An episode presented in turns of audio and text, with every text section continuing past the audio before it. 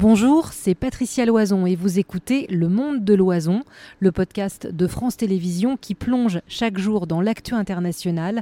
Bonne écoute.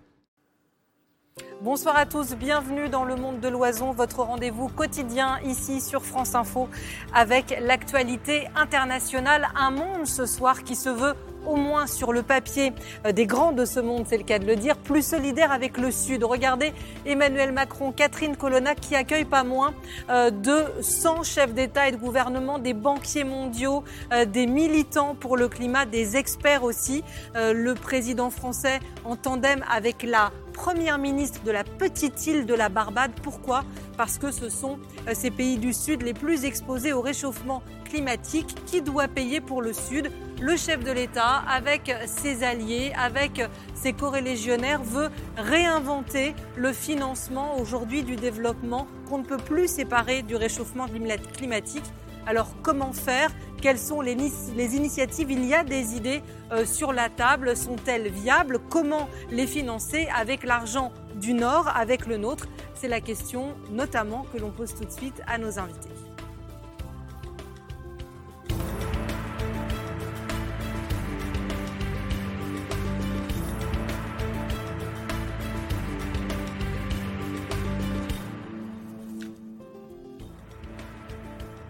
Les invités qui vont essayer de répondre à cette question mise sur la table donc par le président français et son homologue de la Barbade, des chefs d'État et de gouvernement et des experts qui planchent au moment même où nous parlons sur ce nouveau pacte financier mondial qui va payer comment Est-ce que le système né des fameux accords de Bretton Woods est dépassé? Euh, C'est les questions pas faciles que nous vous posons euh, ce soir. Mesdames et messieurs, nous accueillons euh, Yamina Saeb. Bonsoir madame. Bonsoir. Vous êtes docteur en énergétique et co-autrice du volet numéro 3 du rapport du GIEC et vous avez beaucoup travaillé sur ces rapports nord-sud. On accueille également Fatih Enzi Hassan. Bonsoir madame. Bonsoir. Vous êtes euh, directrice d'Oxfam en Afrique et on va entendre euh, dans un instant des chefs d'État et des banquiers africains euh, qui nous font changer de perspective et c'est aussi pour ça que ce sommet est extrêmement intéressant. David Bavrez est également avec nous. Vous êtes installé à Hong Kong, monsieur, depuis 2011 et vous avez signé Chine-Europe, le grand tournant et la Chine profite justement, on le verra avec vous, de cette situation où les Occidentaux sont un peu en retrait pour, elles, être présentes sur le terrain euh, du euh, réchauffement climatique et euh, des infrastructures à investir. Et puis Pascal Saint-Amand, bonsoir monsieur. Bonsoir. On est ravi de vous accueillir. Aujourd'hui professeur de politique fiscale à Lausanne. Vous êtes également contributeur à ce sommet en tant qu'expert. Et on, rappelle, on rappelle que vous avez dirigé le Centre de politique et d'administration fiscale de l'OCDE Autant dire que vous êtes un spécialiste des paradis fiscaux. Vous avez notamment euh, signé Paradis fiscaux, comment on a changé le cours de l'histoire aux éditions du Seuil. Comme chaque soir, on commence par les images, ce défilé de chefs d'État euh, à Paris. Vous avez peut-être été victime d'embouteillage. Vous avez euh, la réponse. L'ambition est affichée.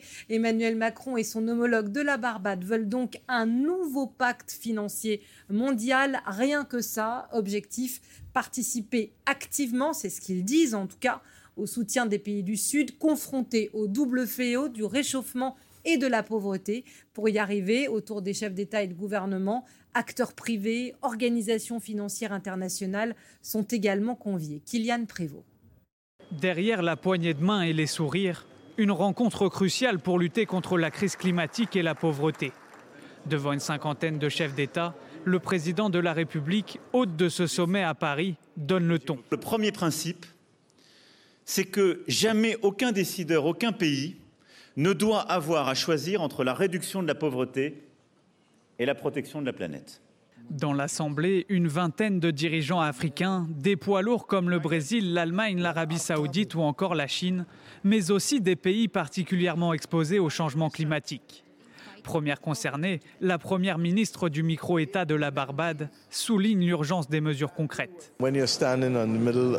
Lorsque vous êtes au milieu d'une voie ferrée et que le train arrive à toute vitesse, vous ne restez pas planté là.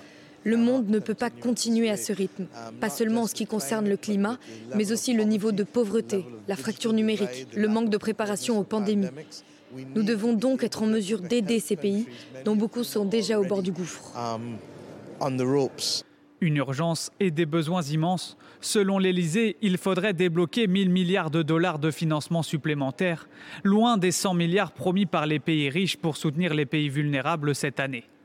Une première décision en faveur du climat a d'ailleurs été prise aujourd'hui.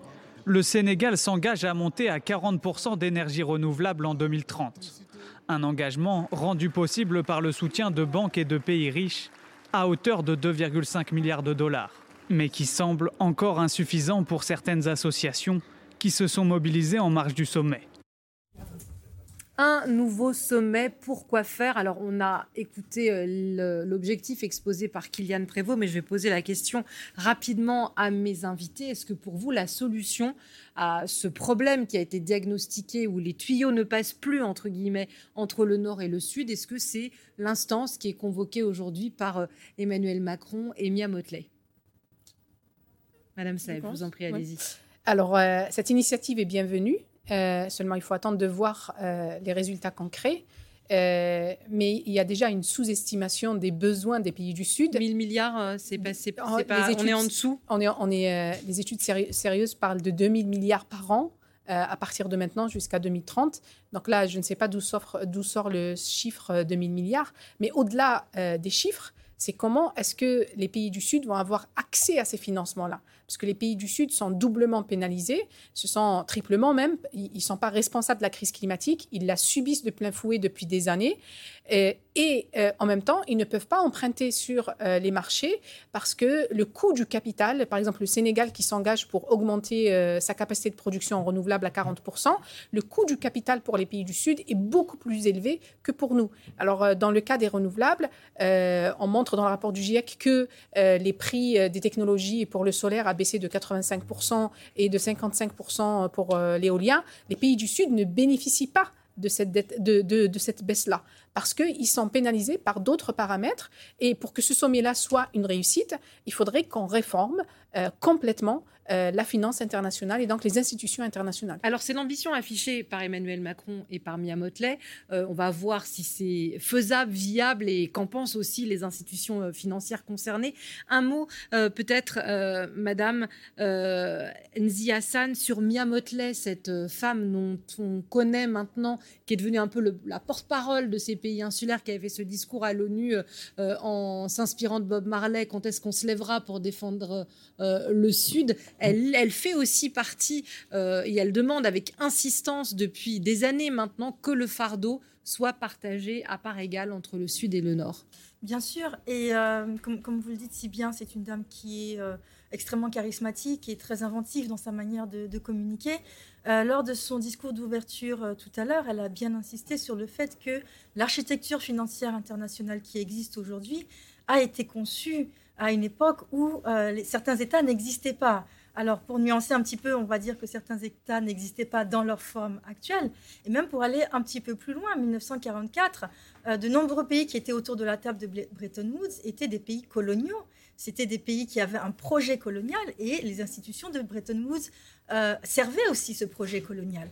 Alors aujourd'hui, effectivement, on a des pays qui sont devenus indépendants, qui ont une place à, la table des négociations, ou plutôt un strapontin, mais euh, aucune réforme de, fond n'a été portée, aucune réforme de fond n'a été menée, et ce qui fait qu'aujourd'hui, eh bien, euh, ce sont des, des, institutions qui sont profondément inégalitaires et qui continuent de porter euh, certaines de ces caractéristiques euh, coloniales ou néocoloniales. Et euh, Bertrand Badré nous rejoindra dans un instant. on l'a interviewé au sommet et on lui a posé, lui qui a été l'ancien directeur financier de la Banque mondiale, précisément ces questions. Alors vous le disiez tous et toutes, ce qu'on va juger, ce sont les solutions euh, qui euh, émergent et euh, elles existent déjà. Certaines ont été mises en avant.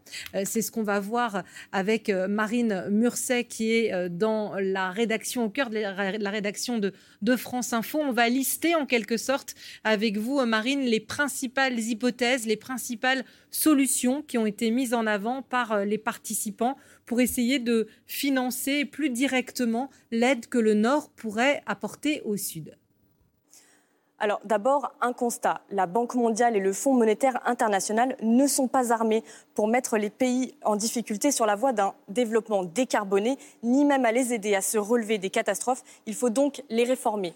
Alors les pistes, en ce qui concerne la Banque mondiale, elle doit mieux utiliser l'argent dont elle dispose.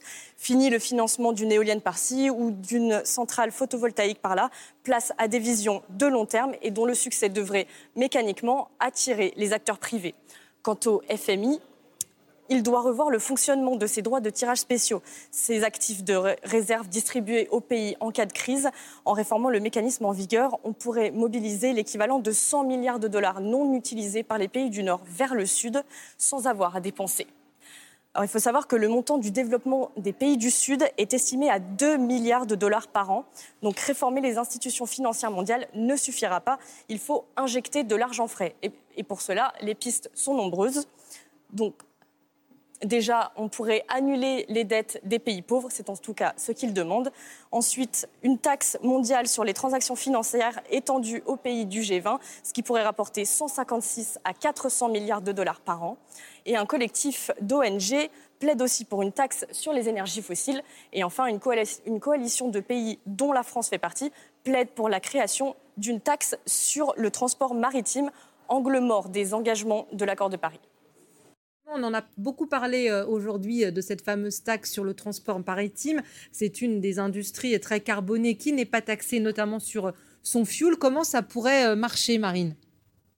Donc déjà, un chiffre, le secteur était responsable en 2018 de 2,8% des émissions de gaz à effet de serre mondiales selon l'OCDE. L'idée est donc de contraindre les transporteurs de marchandises à payer un prix fixe à l'échelle mondiale lorsqu'ils émettent une tonne de carbone.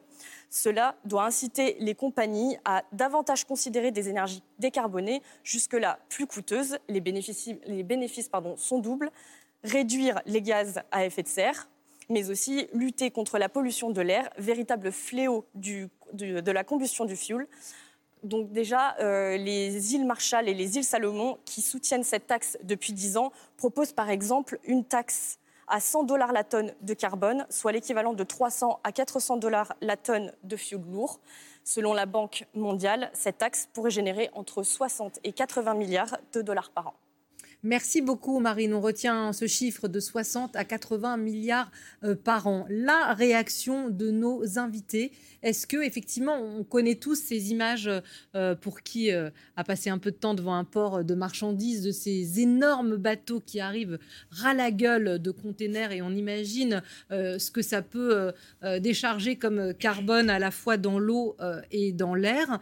Est-ce que c'est une et on imagine aussi la réaction des principaux transporteurs et le lobbying face à cette idée-là. Est-ce que c'est une bonne idée? Est-ce que c'est une idée efficace, monsieur Peut-être. Je, suis un peu partial. J'ai proposé.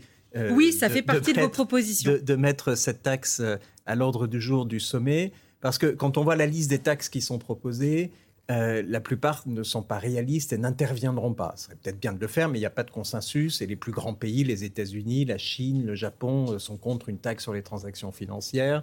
Une taxe sur le pétrole, les États-Unis n'appliqueront pas. Euh, les Saoudiens ne veulent pas en entendre parler. Donc vous avez les deux plus grands producteurs, c'est pas la peine d'y penser.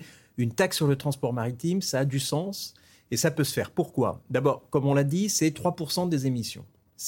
L'Afrique, c'est 4% des émissions de carbone.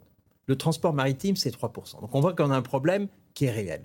Second aspect, le transport maritime, aujourd'hui, ne fait l'objet d'aucune taxation. Il n'y a pas de taxation sur les profits, ils sont exemptés parce que les bateaux sont en haute mer et que personne ne peut vraiment les attraper. On a mis en place un impôt minimum mondial de 15%. Ils sont sortis parce qu'on ne peut pas les attraper. Là où on peut les attraper, c'est dans les ports quand ils font le plein. Et si on a une masse critique de ports qui vont dans cette direction, ça peut être le cas en Europe, ça peut être le cas à New York, ça peut être le cas à Los Angeles, à Singapour, alors on peut collecter la taxe. Et puis, enfin, ces entreprises ont fait des profits absolument monumentaux à la suite du Covid. Ils ne savent pas comment placer leur argent. Alors c'est très contracyclique. Pendant 10 ans, ils vont peut-être faire des pertes, c'est exact. Mais on a une opportunité et il faut commencer à taxer le carbone. C'est très dur. Quand on essaye de le faire en France, on a les gilets jaunes. Quand on essaie de le faire en Bolivie, il y a une révolution. Donc un peu partout, c'est compliqué. Sur ce transport-là, on peut le faire et ça peut rapporter même un peu plus. On peut monter à 100 milliards par an. On a vu, les besoins, c'est en réalité 2400 milliards par an pour le Sud, moins la Chine. D'accord? Donc c'est énorme. Mais il n'y a pas qu'un impôt. Un impôt, c'est une contribution, 100 milliards par an. On a la réforme du FMI. On a euh, le fait que la Banque mondiale puisse délivrer ses, prêts euh, de façon plus efficace et plus dirigée vers la lutte contre le changement climatique. Et avec tout ça, le sommet de Paris ne va pas fondamentalement changer les choses, mais il peut mettre en place une dialectique, une approche qui va être reprise lors de la réforme de la Banque mondiale cet automne à Marrakech, et puis ensuite lors de la conférence euh, des partis de l'accord euh, de Paris euh, en décembre aux Émirats arabes unis. Donc vous voyez, on est sur un processus, dernier mot,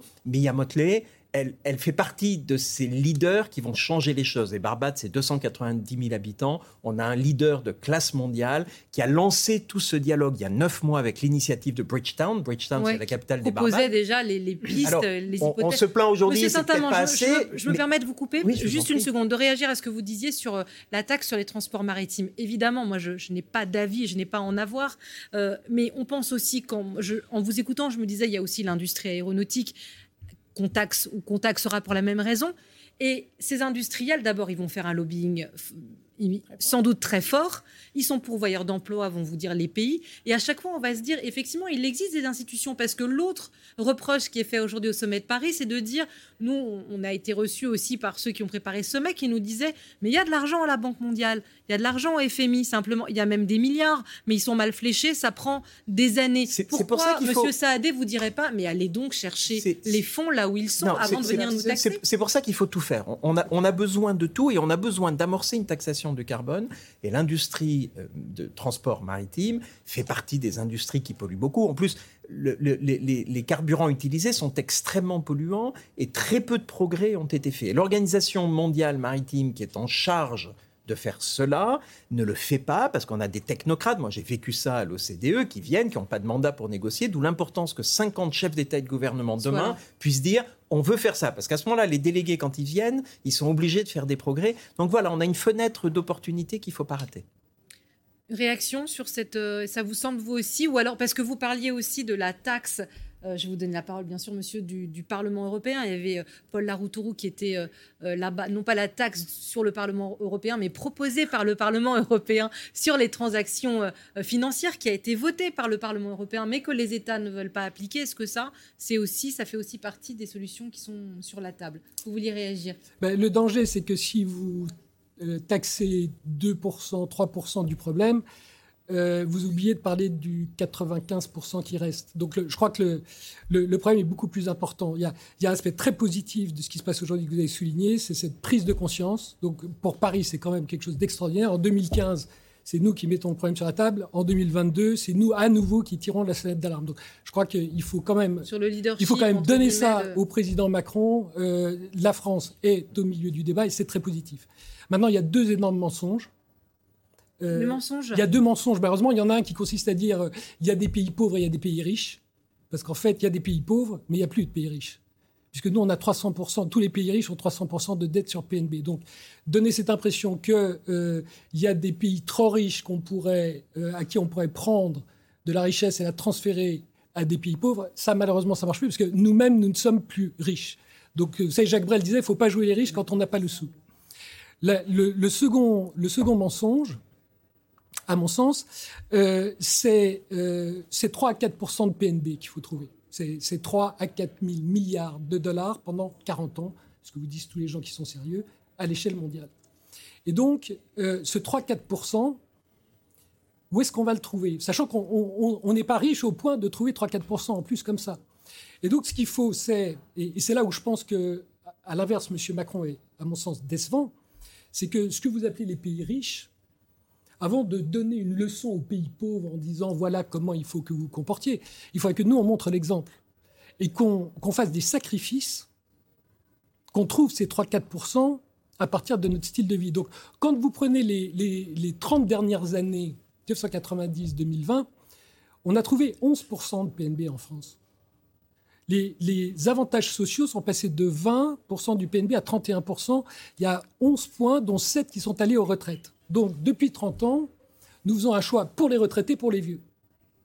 Et donc aujourd'hui, il faut qu'on invente un nouveau pacte social. Avant même de parler au reste du monde, il faut que nous, Français, nous ayons un exemple à montrer en disant nous sommes prêts à faire des sacrifices. Réaction peut-être, parce que je voudrais qu'on réagisse à ce que vous disiez, monsieur, à ce que vous dites, pardon. Euh, sur, déjà, s'il n'y a plus de pays riches, plus de pays pauvres, il faut quand même, c'est quand même tout est relatif. Un débat. tout est relatif. Il y a, même des, il y a des pays prétendument riches. Non, non, non, non pardon, pardon quand même pour cette. Euh, c'est quand même même quand on est pauvre en France, on n'est pas pauvre de la même façon qu'en Afrique ou dans les, pays en développement. Mais là, même au niveau des États. Euh, voilà, il, il, y a un véritable écart dans l'accès à la modernité entre les pays euh, riches, les pays de l'OCDE et les pays non OCDE. Ça, c'est une réalité, ça, c'est du vécu. Après, euh, quand on dit que notre dette a atteint un certain niveau, si vous prenez l'exemple du Japon, euh, la dette japonaise, c'est plus de 2% du PIB japonais. De, 200%. Voilà, plus, de 200%, pardon, plus de 200%, plus de 200%, pardon, plus de 200%. et pourtant, le Japon peut emprunter à des taux bas. vous prenez, il y a plusieurs pays dits qui sont considérés, qui ne sont pas pays de l'OCDE, qui ont la part de la dette dans leur euh, PIB qui est beaucoup plus basse que. Il y en a qui sont en dessous de 100%, il y en a même qui sont à 20% euh, du, de leur PIB. Quand ils vont emprunter, ils ne peuvent pas emprunter au même taux. Pourquoi? Il y a derrière aussi les, les, agences de notation qui injectent dans le, classement là, des pays des, des plein de choses qui, qui, ne sont pas du tout transparentes.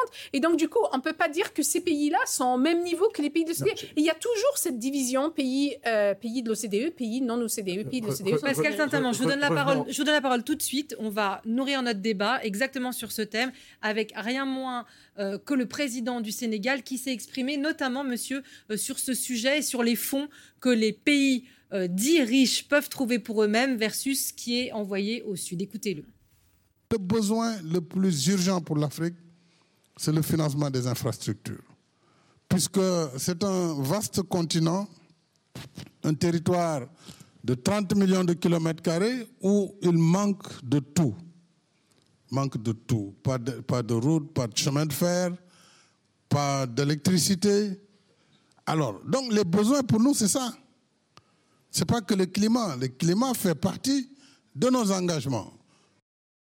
Ah, c'est quand même très intéressant ce que dit. je, crois qu'il y a un point qui est très important, c'est que dans la préparation du sommet de Paris, il a été clair, notamment de la part des pays africains, qu'il n'y a pas une course-poursuite entre le climat ou une concurrence entre le climat et la lutte contre la pauvreté. Alors dire que on là, il dit un petit peu l'inverse. Dire, hein, qu'on n'est pas riche, j'apprécie la provocation, mais c'est totalement faux. Le niveau de dette, enfin, vous avez des gens très riches qui sont très endettés, ils sont quand même très riches. Donc nous, on est très riches par rapport aux pays africains, par rapport aux pays en voie de développement qui sont très pauvres. Et donc la question, c'est comment est-ce qu'on libère des fonds pour lutter contre la pauvreté L'extrême pauvreté, on a 120 millions de personnes qui sont tombées dans l'extrême pauvreté hein, dans les pays en voie de développement du fait du Covid.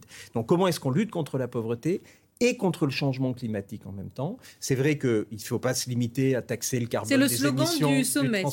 Pour la planète et pour les gens. Bien sûr. Mais là, Macky Sall, pardon, monsieur, Macky Sall dit il, il vient de recevoir 2,5 milliards pour aider à la lutte contre le réchauffement, la transition climatique. Il dit, moi, je veux d'abord en même temps des infrastructures. Ça peut paraître contradictoire aux gens qui nous découpent. Non, pas du tout. Si votre pays est dévasté par un ouragan, ce qui peut être le cas des Barbades qui ont une, alerte tempête en ce moment, il faut pouvoir reconstruire des maisons, reconstruire des infrastructures qui soient résilientes, qui tiennent au prochain. Donc tout ça va de pair. Je crois que c'est une avancée du sommet de Paris de le reconnaître. Il faut comprendre une chose. Il faut comprendre une chose. La question du changement climatique, elle n'est pas, c'est pas une bulle qui est détachée des autres problèmes auxquels font face, auxquels, auxquels on fera tous, euh, auxquels on fait tous face. Mais dans ces pays-là où il y a déjà de la pauvreté, il n'y a pas d'infrastructure, la lutte contre le changement climatique est encore plus difficile que, que chez nous. Parce qu'elle est liée avec la lutte contre la pauvreté, on ne peut pas les, On, peut pas les séparer. Et, désolidariser. Et, le fait qu'on a désolidarisé, on considère que la lutte contre le changement climatique, c'est une nouvelle lutte qui vient se rajouter aux autres luttes. C'est la même. C'est une erreur. C'est une lutte pour la vie. Et la pauvreté aussi, c'est une lutte pour la vie et le bien-être de tous. Et quand il parle, le président du Sénégal, euh, infrastructures. effectivement, ces pays-là, il n'y a pas d'infrastructure et le, il faut. Il y en a, mais elle mériterait d'être. Il, faut, il faudrait regarder dans le détail.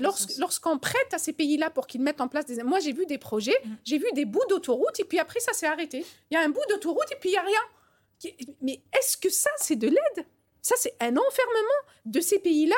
En plus, c'est avec de la dette, parce que ce sont des prêts, hein, parce que c'est des prêts qui payent très très cher, beaucoup plus cher que nous. Mm. Et donc, au-delà du fait de mettre en place des infrastructures, c'est de se poser la question de quelle infrastructure Non seulement c'est toujours des prêts et qu'ils payent très cher, mais en plus, en vérité, toute l'aide au développement, elle sert à quoi? Elle sert à nous faire faire de l'export elle ne sert pas au développement de ces pays-là. Et c'est pour ça qu'on peut trouver des bouts d'autoroute, euh, des, bouts, euh, des bouts de projets qui ne sont pas finis parce que ben, le, prêt ne, euh, le prêt ne permettait pas d'aller plus loin et ça s'arrête là. Et il a raison de dire qu'il a besoin de tout ça parce que ça fait partie de la lutte contre le changement climatique. Madame Nzi Hassan. Oui, merci beaucoup. Ça me permet de reboucler du coup sur la question qu'on a évoquée tout à l'heure, celle des nouvelles taxes. C'est très bien taxer les transactions financières, taxer le transport maritime, mais il faudrait déjà appliquer les taxes qui existent.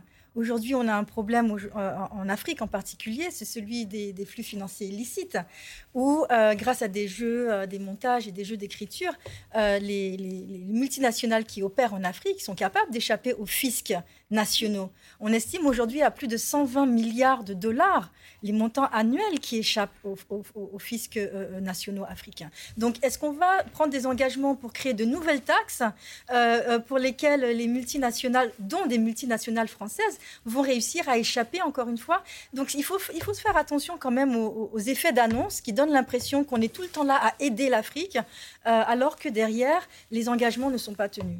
Alors, une question pour rebondir à la fois sur ce que disait M. Bavrez et ce que vous disiez, Madame, sur l'image assez forte de la moitié de pont qui n'est pas euh, terminée? Il y a aussi, euh, pensons-nous, dans ce sommet, l'envie, en tout cas de la part de Paris, que on écoute les pays confrontés au réchauffement et à la pauvreté en leur demandant ce qu'ils veulent, quel projet, pour que l'argent soit fléché plus directement. Et quand on dit ça, quand on met les deux autour de la table en disant moi, je veux avoir un pont entier, ok, on vous donne tant de millions pour faire ce pont, du coup, est-ce qu'il n'y a pas aussi, pardon, je me fais l'avocat du diable, mais est-ce qu'il n'y a pas aussi une responsabilité des pays qui reçoivent l'aide de faire en sorte qu'elle soit utilisée à bon escient Pardon, vous parlez d'aide, mais il faut, il faut différencier les choses. L'aide, c'est les pays avancés qui vont faire un chèque pour faire euh, des infrastructures ou euh, simplement euh, faire vivre un pays. C'est une petite partie, c'est 200 milliards par an, l'aide internationale. C'est vraiment pas grand-chose. Donc, ne, nous focalisons pas sur mm. quelque chose qui est presque secondaire, ça devrait être beaucoup plus. Hein. il faut de l'aide. Mais en réalité, ce qu'il faut, c'est l'accès au financement. Alors, on va pas faire des choses trop compliquées, mais ça veut dire quoi l'accès au financement? Si aujourd'hui, vous fabriquez une éolienne en France, d'accord, ça va vous coûter 4% pour emprunter.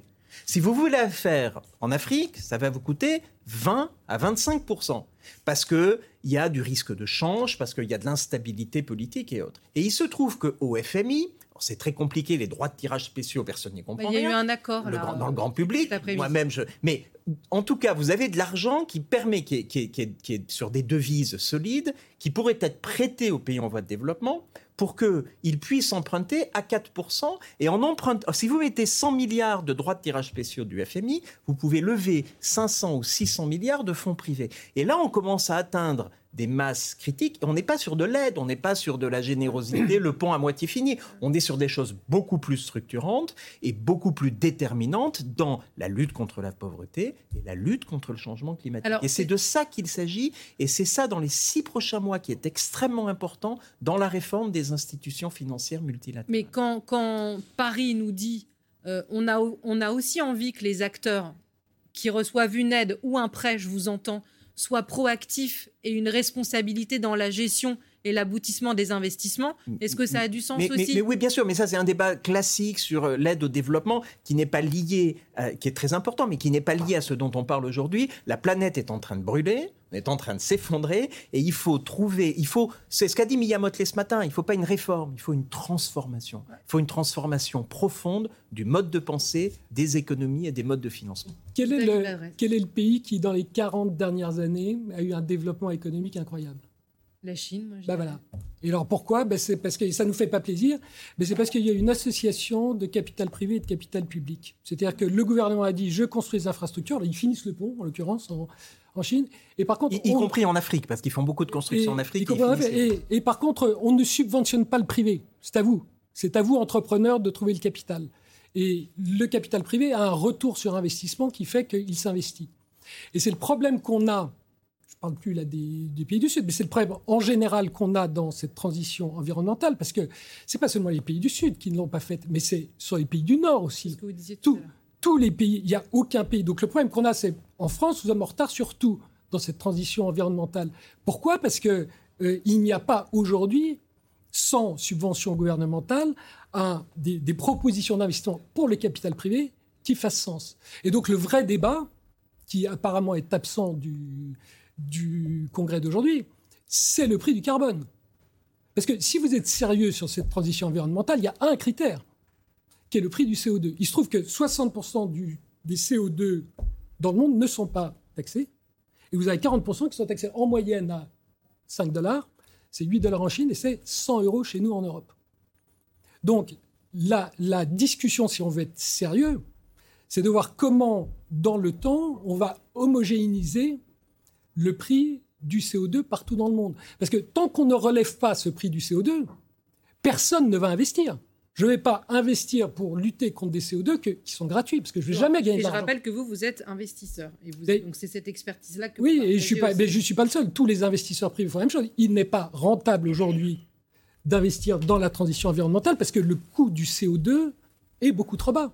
Et donc, il faut le remonter partout. Ah, on, répond à ça, c'est vrai, c'est tout à fait vrai. Les chiffres que vous avez mentionnés, c'est vrai, c'est mon ancien service qui les produisait. 60% des émissions de carbone aujourd'hui dans le monde ne sont pas pricé. Il n'y a pas de prix, il n'y a pas de taxe, il n'y a pas de mécanisme de marché. Et le 40% restant, on est à 4 euros la tonne. On devrait être entre 100 et 120 euros la tonne. Ça veut dire quoi mettre du prix du carbone?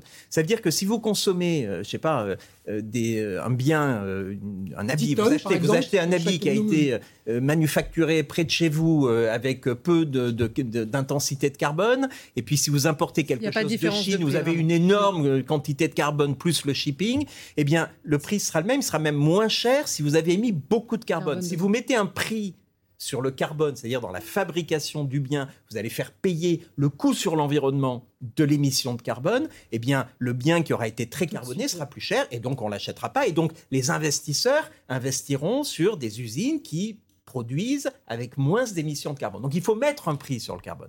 La difficulté, c'est que personne n'en veut. Les pays n'en veulent pas, la Chine n'en veut pas, les États-Unis n'en veulent pas. Moi, j'ai essayé de faire la réunion du G20 en Italie euh, euh, à Venise en juillet 2021 de faire une réunion ministérielle sur le prix du carbone. Madame Yellen, la ministre des Finances américaine, qui est là aujourd'hui, a dit en tant qu'économiste, c'est la seule chose à faire, virgule.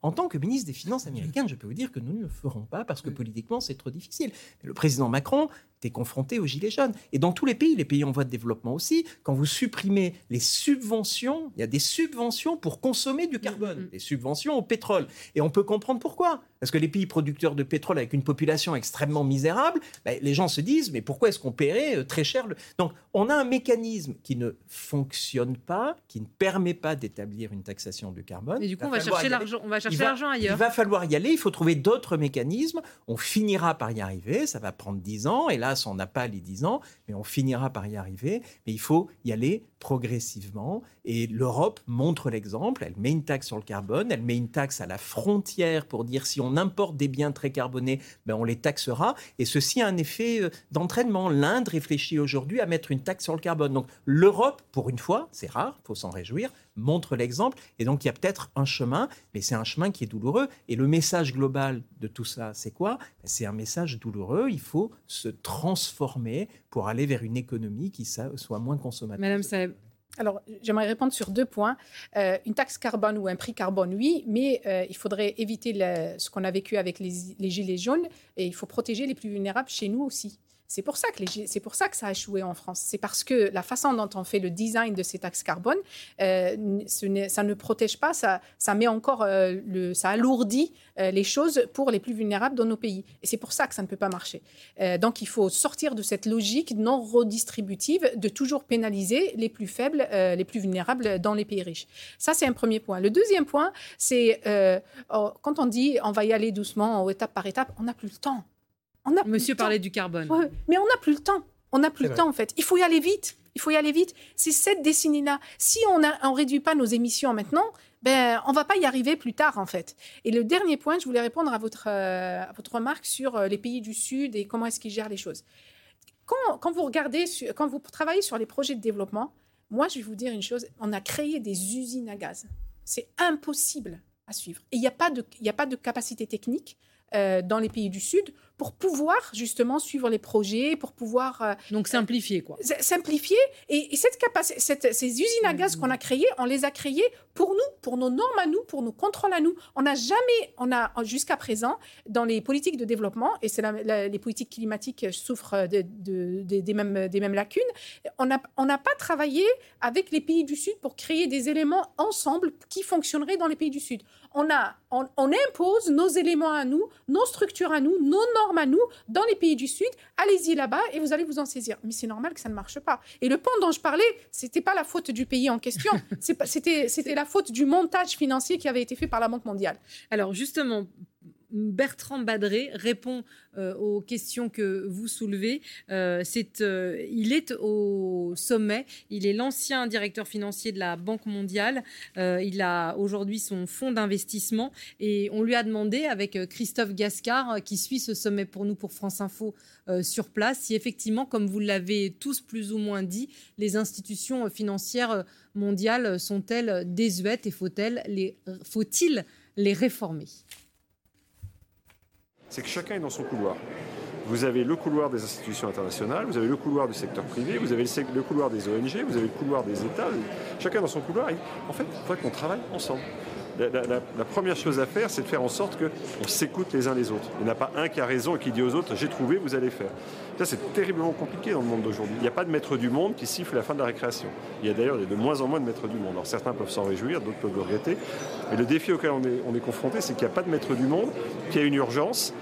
Et la réalité, c'est qu'en fait, c'est un peu la, réflexion que, que faisait le Covid. Le Covid, finalement, c'est assez rassurant, si je puis dire, parce que, rappelez-vous, on était il y a trois ans, euh, en juin 2020. Le moral était assez moyen. On ne savait pas si on aurait le vaccin, on a eu le vaccin six mois plus tard. Trois, trois ans après, on est là à en parler. Le Covid a montré que quand on voulait, quand on était dos au mur, on trouvait l'argent. C'était pas mal. On avait le leadership pour le distribuer, qu'on avait la technologie, la recherche, donc on sait faire. Je pense qu'on commence à être dos au mur sur nos sujets. Je pense qu'on peut trouver l'argent, simplement il faut le mettre au bon endroit. Je pense qu'on a plein de gens qui ont des idées, et on en entend plein aujourd'hui. On a un petit sujet de leadership collectif, ça qui se règle, mais on a les pièces du puzzle. Donc ce que j'espère, c'est qu'on va commencer à faire le puzzle.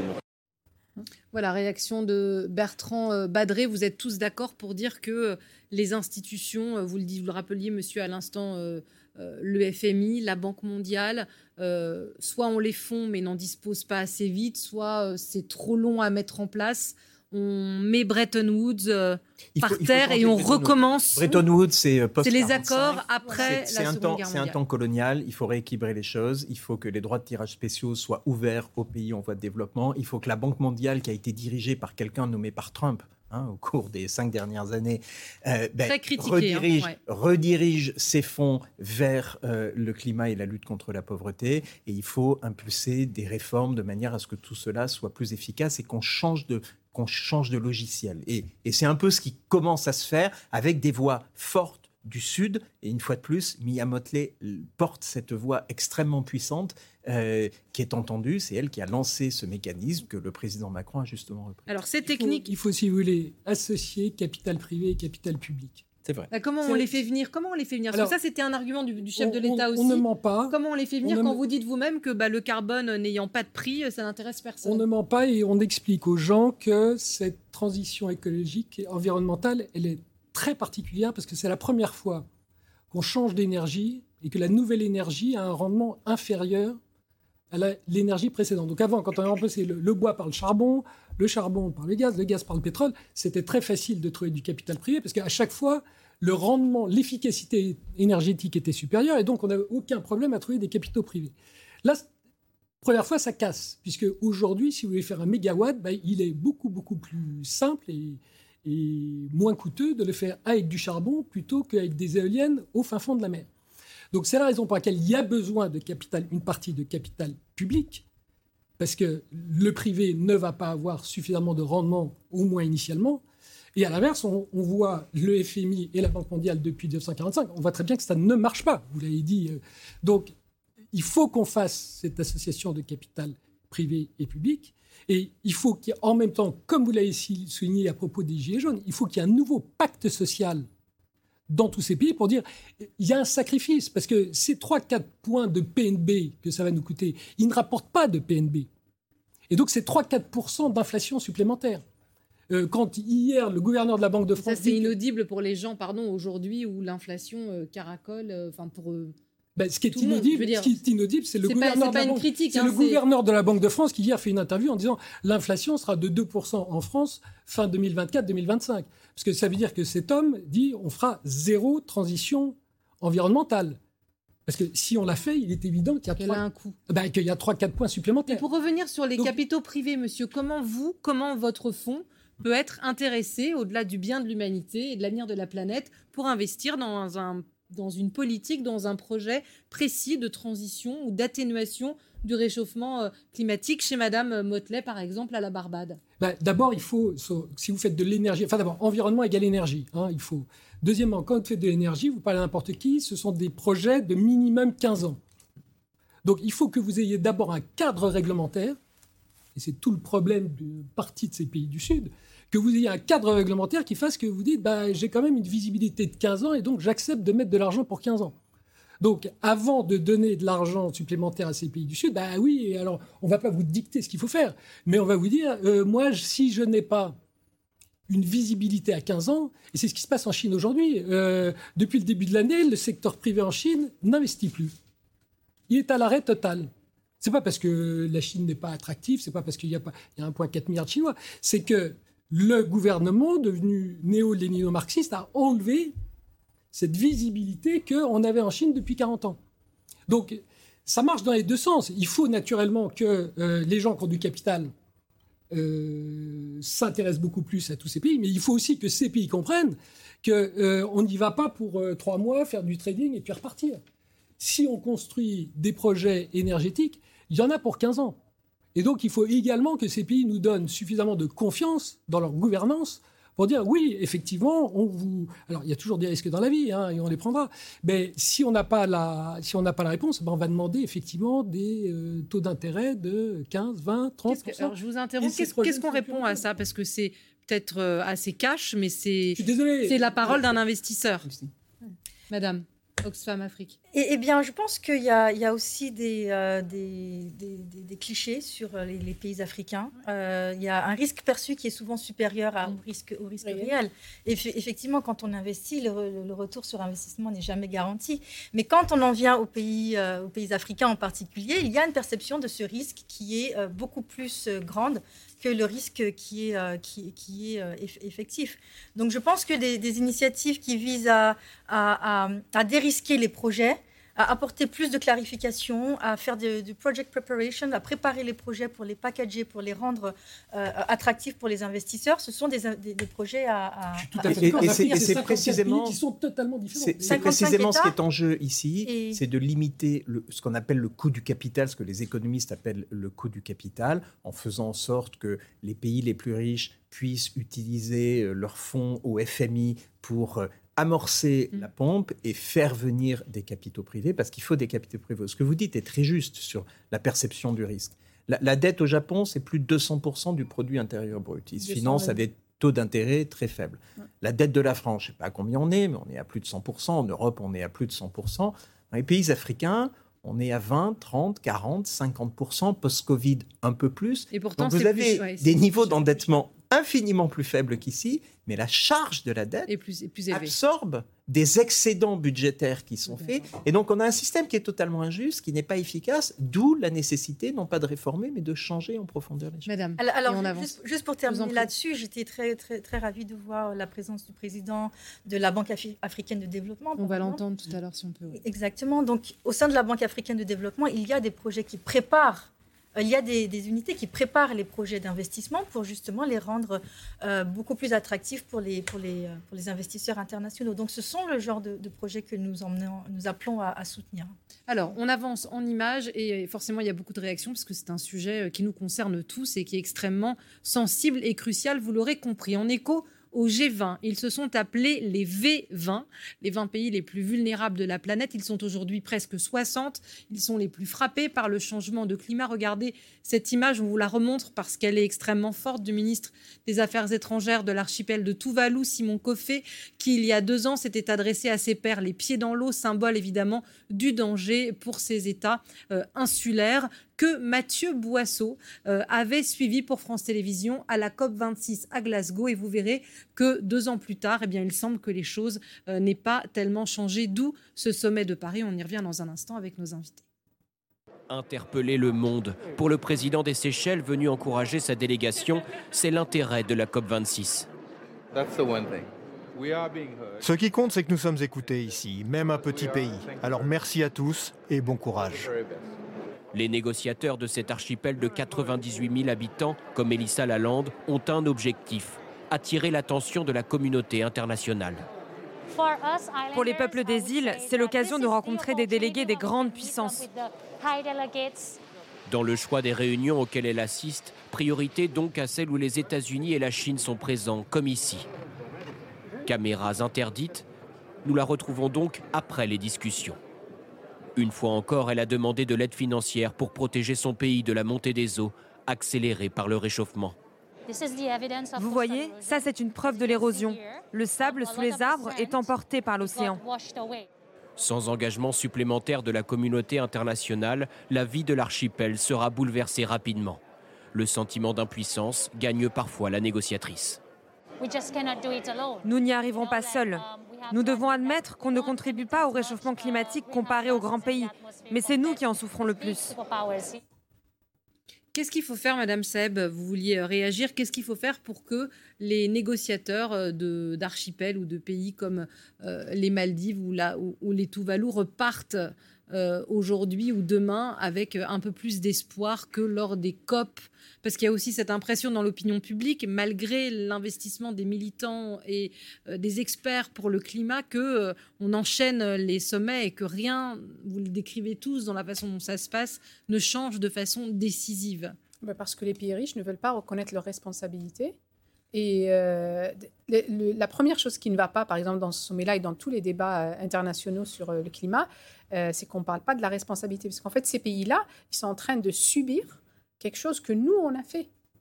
Nous sommes responsables de la crise climatique. Et après, eux, ceux qui la subissent en premier, ce sont ces pays-là. Pour euh, d'autres raisons, après, il y a l'histoire coloniale qui intervient, etc. Donc, la situation est encore plus grave là-bas. Et ensuite, euh, on vient dans des sommets internationaux, on va dire, on va vous donner de l'aide et vous devez faire ceci, on va vous faire ça, etc. Mais la première chose, c'est qu'on a exclu complètement du débat aujourd'hui, du débat international sur le climat, on a exclu euh, la question de la responsabilité. Et tant qu'on on, est, jusqu'à aujourd'hui, il y, a des, y a des images maintenant qui circulent de la NASA qui sont très intéressantes, qui montrent les, émissions aujourd'hui, et on voit bien où les émissions sont produites. Et la Terre qui tourne, elles sont produites dans les pays du Nord, et puis après, elles se répartissent partout. Et puis après, si vous prenez d'autres images, ou vous regardez les impacts du changement climatique, vous allez les voir principalement dans les pays du Sud. Mais Mia Motley, elle essaye de changer ça, non? Elle, elle, essaye de changer ça, mais... Là, la l'affiche, en tout cas, c'est Emmanuel Macron, Mia Motley accueille le Nord et le Sud. C'est l'affiche, main dans la main, pour essayer d'avoir. C'est une affiche, c'est le début d'une conversation. Donc, on peut, on peut aussi. D'une conversation et d'un changement profond. On peut déplorer, rien ne se passe. Il se passe, il, se, passe des choses, il se passe des choses, et, c'est ça qui est positif. Il, se passe, il se passe que on débat encore dans le même cadre. Et, c'est ça qui ne va pas. Qu'est-ce que vous changeriez, madame? Quel cadre il faudrait? Eh ben, le, premier, La première chose à changer, c'est reconnaître la responsabilité. Vous attendriez ça une, Moi, c'est ça que j'attends. Après, une fois qu'on a reconnu la responsabilité, ce n'est plus un emprunt. On a une dette écologique. C'est à nous de rembourser. On doit payer pour ce qu'on a fait à la planète. Et on doit payer pour toutes les victimes de ce qu'on a fait. Et donc là, on serait dans un débat complètement différent. Le rapport de force le rapport de force serait inversé. Et à ce moment-là, ce n'est pas nous qui venons en aide aux pays euh, en développement qui subissent euh, le changement climatique. Ça serait plutôt l'inverse. On va, on va demander à ce qu'on échelonne notre dette et pour payer. Donc on inverserait le rôle du FMI. Madame Hassan, je, vais vous donner la parole, messieurs, évidemment. Je, vous, je vais vous la donner, je vous promets. Mais on a représentante d'Oxfam en Afrique, ça m'intéresse et ça intéresse les gens qui nous regardent de savoir de ce que vous pensez de cette position-là. Moi, je suis tout à fait euh, d'accord avec Madame et je pense que le président Macron avait une opportunité ici de, euh, de commencer à, reconstruire la confiance entre euh, les pays du Nord euh, et la France en particulier et les pays du monde majoritaire, l'Afrique en particulier. la confiance, elle a été brisée parce qu'il y a eu énormément d'engagements qui n'ont pas été tenus. Euh, on parlait euh, des droits de tirage spéciaux qui ont été émis en 2021. 650 milliards de droits de tirage spéciaux qui sont allés en très grande majorité aux pays du Nord. C'est les fonds qu'on peut débloquer spéciaux au Fonds monétaire international. Voilà, c'est pratiquement de la liquidité. Et les pays du Nord se sont engagés à, reverser 100 milliards aux pays du monde majoritaire. Jusqu'à présent, on n'en voit pas la couleur. On peut remonter à un engagement en 2009 euh, où les pays du Nord se sont engagés à verser 100 milliards de dollars par an euh, aux, autres pays, on n'en voit pas la couleur. À compter de 2020, et ils ont débloqué 83 milliards seulement, donc effectivement, il y a un gap. Voilà, c'est il y a 83 milliards par an. attendez, non, non, Madame Il y, a un gap, et, le, grand gap, c'est aussi, on peut retourner à 1970, où euh, les pays du G20 se sont engagés à verser 0,7% euh, de leur, de leur produit national brut aux, pays du, du monde majoritaire. Aujourd'hui, on estime qu'il y a un gap de 6 500 milliards de dollars qui n'a pas été versé. Donc la dette, comme le dit Madame, elle est des pays du Nord vers les pays du, monde majoritaire. Mais ce n'est pas, ce n'est pas Alors attendez, ça débat. C'est très fort ce que vous dites, donc je voudrais que ces messieurs réagissent et notre correspondant à Washington nous attend. Allez-y. Le, paradoxe, le monde est toujours paradoxal. Ce qui va sauver euh, le Sud, c'est pas ce qui se passe dans le Sud, c'est ce qui se passe dans le Nord. C'est-à-dire que. Mais est-ce que vous êtes d'accord avec ce concept de dette Est-ce que c'est nous qui devons rembourser les conséquences de nos industries sur le Sud Je peux permettre ce qui va. La prise de conscience, c'est quand cet été, vous allez prendre un TGV et qu'on va vous dire que vous allez être arrêté au milieu et qu'on va dire, la SNCF va vous dire, les rails sont tellement écartés que le TGV est, arrivé, est arrêté, vous allez arriver avec 5 euh, heures de retard. C'est le Rhin où il n'y a plus suffisamment d'eau, ce qui fait que toute la chimie allemande ne peut plus mettre sur des bateaux les produits. Donc, le réchauffement climatique, compte tenu du fait que le Nord ne s'y attaque pas, c'est pas seulement le Sud, mais le Nord ne s'y attaque pas, notre activité économique, cet été, ça a déjà été le cas l'été dernier, mais c'est encore pire cette année, va être impactée. Et c'est là où on va dire, parce que de manière très égoïste, je suis tout à fait d'accord avec vous. Ces images d'archipel qu'on voit, ben, nous, les gars du Nord, on est totalement égoïstes et on dit bon, euh, le monde ne peut pas être merveilleux partout. Mais quand notre activité économique, quand nos grosses multinationales on va, on va se réveiller en disant c'est la faute. Quand, quand vous voyez les réassureurs qui n'acceptent plus de réassurer tout un tas des activités agricoles, euh, ben, à ce moment-là, oui, et c'est là qu'on va dire ben, c'est pas seulement nous, mais c'est également le Sud. Alors vous parlez des... Et c'est là où on progresse. C'est pour ça que je trouve que cette opposition entre Nord et Sud, moi je la trouve totalement contre-productive parce que personne aujourd'hui ne s'est attaqué au réchauffement climatique. Il ne faut pas croire que le Nord a travaillé à la solution et que le Sud est abandonné. La réalité, c'est que aucun de nous aucun de nous sur la planète n'a fait le travail, sauf, que dans le Chinois. Sauf que dans le Sud, on meurt déjà du changement climatique. On meurt déjà du changement climatique. Et, ça, ça fait une grande différence. Et la bonne nouvelle, c'est que ça arrive chez nous aussi. Alors, vous parliez du Nord, il faut qu'on avance, les, minutes filent, et notre correspondant euh, à Washington est patient, mais je n'aimerais pas qu'il disparaisse. Thomas Donzel, euh, vous nous parlez, on parlait des pays du Nord, les États-Unis en font évidemment euh, partie, mais Joe Biden n'est pas au sommet, il a envoyé sa ministre du Trésor. Est-ce qu'on peut glisser une feuille de papier euh, à cigarette, Thomas, entre la posture aujourd'hui d'Emmanuel Macron et de Mia Motley et celle de Washington oui, Joe Biden est resté à Washington. Le président américain accueille aujourd'hui le Premier ministre indien Narendra Modi à la Maison-Blanche. C'est donc John Kerry, l'envoyé spécial du président américain pour le climat, et Janet Yellen, la secrétaire d'État au Trésor, l'équivalent de notre ministre de l'économie, qui ont fait le déplacement à Paris. Alors la présence de Janet Yellen montre quand même euh, que les États-Unis prennent ce sommet au sérieux. Pour Washington, il faut que les institutions internationales soient réformées, comme la Banque mondiale ou le FMI. Euh, pour Washington, il faut que ces institutions aident les pays émergents, les pays en développement à lutter contre le réchauffement climatique, à sauvegarder la biodiversité et aussi, par exemple, à lutter contre les pandémies mondiales. Mais si pour les gouvernements, il faut que la Banque mondiale puisse prêter plus à ces pays émergents, à ces pays pauvres, Washington insiste de son côté sur le fait que euh, cet argent doit venir du secteur privé. Il faut faciliter les investissements du secteur privé dans les pays émergents, dans les pays en développement. C'est le message que veut faire passer euh, Jeannette Yellen lors de sa présence à ce sommet. Une position d'ailleurs que semble entendre euh, Emmanuel Macron, puisqu'il a insisté lui-même dans son discours d'ouverture sur l'importance de ces capitaux privés pour permettre aux pays en développement de lutter contre le changement climatique. Merci beaucoup Thomas. Et de Washington, on revient euh, à Paris. Euh, convergence entre euh, Joe Biden et les Européens sur ce thème pour flécher les capitaux privés? Non, pas vraiment. Enfin, les États-Unis déversent énormément d'argent pour faire une transition mmh. énergétique aux États-Unis un peu sur le dos de l'Europe et, du reste du monde. Euh, on est en risque d'avoir un retour des républicains assez vite. En 2024. Sont absolument pas des croyants dans le champ Qui était sorti. et donc, on a quand même une faiblesse, même si Biden est effectivement beaucoup plus proche des Européens. Je voudrais juste revenir deux secondes sur ce qui a été dit précédemment sur les responsabilités ou autres. Sans doute.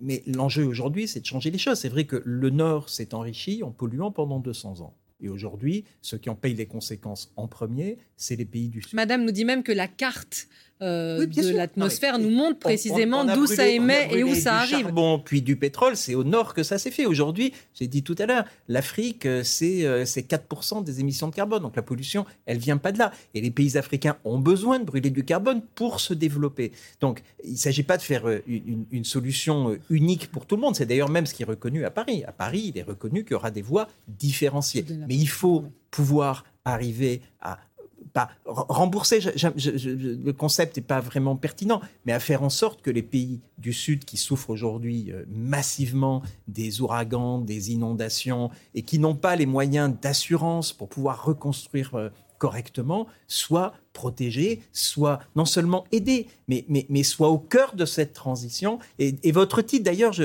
je, le referai, climat qui doit payer pour les pays, pour les pays du Sud. Ça, ça donne presque une impression. Vous êtes conseiller éditorial alors maintenant. Vous êtes conseiller éditorial de France Info. Moi, moi, moi, je dirais euh, qui, qui, doit payer pour, euh, pour, pour la planète, euh, parce que c'est ça. Mais là, c'est bien le, en tout cas tel que c'était présenté par le président il y a quelques jours, c'était bien le Nord vis-à-vis du Sud. Vous parliez de la banque africaine, Madame, tout à l'heure. Écoutez ce que nous dit son président et puis on conclut ensemble ce débat extrêmement intéressant avec nos quatre invités. La crise en Ukraine se situe juste à la frontière de l'Europe. Je ne vais donc pas m'asseoir ici et dire que les Européens ne réagissent pas comme ils le devraient face à une crise qui se déroule près d'eux. Vous savez, ce n'est pas la première fois que cela se produit. Cela s'est également produit lors de la crise migratoire dans le passé, qui a entraîné une réduction de l'aide publique au développement destinée à l'Afrique et à d'autres régions du monde. Le monde dans lequel nous vivons aujourd'hui est très complexe, mais nous devons nous assurer que nous ne perdons pas de vue les problèmes mondiaux qui nous affectent tous. Madame Seb, je vous donne le mot de la fin. Vous avez 15 secondes. C'est un défi. Arrêtons l'hypocrisie. Voilà, vous vous avez gagné. Je, n'ai jamais vu euh, mieux que ça. Merci Madame Saeb. Merci euh, Pascal Saint-Amand d'avoir partagé notre expertise avec vous, avec nous, monsieur. Merci Madame Hassan et merci euh, monsieur Bavrez. Vous restez avec moi. On l'a noté, le Premier ministre chinois sera et est à Paris pour participer demain au nouveau pacte financier mondial. L'occasion de faire le point sur les récentes tensions, les récents échanges entre les États-Unis notamment euh, et euh, la Chine. Euh, le président chinois, je vous le disais, sera Florence Tomaso. Vous êtes notre experte à France 24 et on revient sur ces dernières heures de, de tensions autour, certes, d'une tournée européenne de Xi Jinping. Oui, tout à fait. Alors, c'est le Premier ministre euh, Li Qiang euh, euh, qui depuis son entrée en fonction, n'avait pas été en, Europe. C'est son premier voyage hein, depuis qu'il a pris ses fonctions le 11 mars dernier.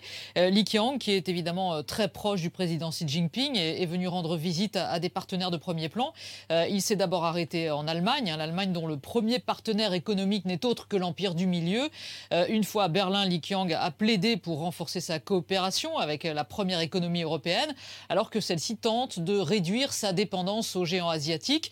Le Premier ministre qui a rencontré le chancelier Olaf Scholz a participé notamment au 11e forum de coopération économique et technique Chine-Allemagne. Il s'agit euh, de renforcer une coopération économique bilatérale particulièrement attractive pour Pékin, qui exporte plus vers l'Allemagne que l'Allemagne n'exporte vers la Chine.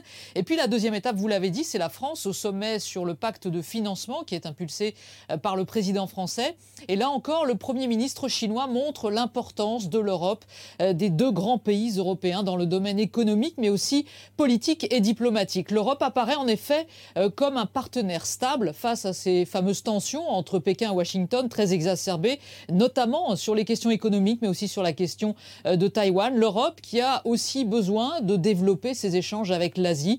Cette première visite revêt donc une caractéristique très importante avec vous. On retrouvera France 24 demain autour de cette visite. Merci beaucoup, Florence. Le Premier ministre chinois sera donc demain à Paris pour participer au sommet pour un nouveau pacte financier dont on débattait à l'instant avec nos invités. L'occasion, regardez bien pour cette famille d'opposants à Hong Kong, de mobiliser l'opinion européenne et l'opinion française. Sébastien Lai alerte en effet sur l'emprisonnement de son père, qui est un grand patron de presse détenu depuis deux ans à Hong Kong. Ben Barnier et Alexandre Alexandre Gras ont pu euh, le rencontrer.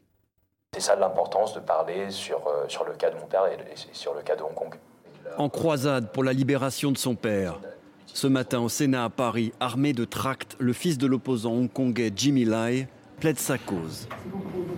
Il est en prison parce qu'il défend la démocratie. Il a 75 ans. On lui a tout pris. Il a, en fait, il a tout donné pour euh, défendre la liberté c'est important qu'il sorte avant. Parce que, en fait, chaque jour, à, cet âge, c'est une possibilité de, bah, que, que je ne le revois plus jamais. En août 2020, le fondateur du journal indépendant Apple Daily est arrêté puis placé en détention. Accusé de fraude et d'avoir participé à des manifestations pro-démocratie non autorisées, comme sur ces images d'archives. Pour Sébastien Lai, le cas de son père est symptomatique d'une dérive autoritaire dans l'archipel chinois. Hong Kong, c'était un des villes les, plus libres de, bah, de l'Asie, en fait, avant. On n'avait pas la démocratie, mais on avait, on avait tous les autres libertés. L'histoire de Hong Kong, c'est vraiment une histoire où la liberté a été prise si Sébastien Lai s'exprime aujourd'hui en français, c'est grâce à ses parents. Ils ont toujours eu des liens très forts avec la France. Ça a commencé quand mon père et ma mère s'est mariés en France. Euh, ils, sont, ils se sont mariés euh, à, Saint-Denis, à la chapelle Saint-Denis. Et, euh, et bon, je, parle français parce que ma mère et mon père, ils, ils aiment la France. En fait, c'est vraiment une histoire d'amour. Le fils de l'opposant espère que cette connexion avec la France l'aidera à sensibiliser les autorités françaises à sa cause on reparlera de la Chine demain euh, au sommet pour un nouveau pacte financier mondial. Et à l'occasion euh, de ce sommet, vous pourrez retrouver demain matin euh, sur France Info à 8h30 l'interview exclusive du chef de l'État qui répondra évidemment à toutes vos questions sur les enjeux dont on a débattu ici avec nos invités. Voilà, vous venez d'écouter Le Monde de l'Oison, un podcast de France Télévisions. N'hésitez pas à vous y abonner pour suivre la marche du monde. Vous pouvez aussi nous retrouver en vidéo sur France Info Canal 27 du lundi au vendredi à 17h50 et sur France.tv.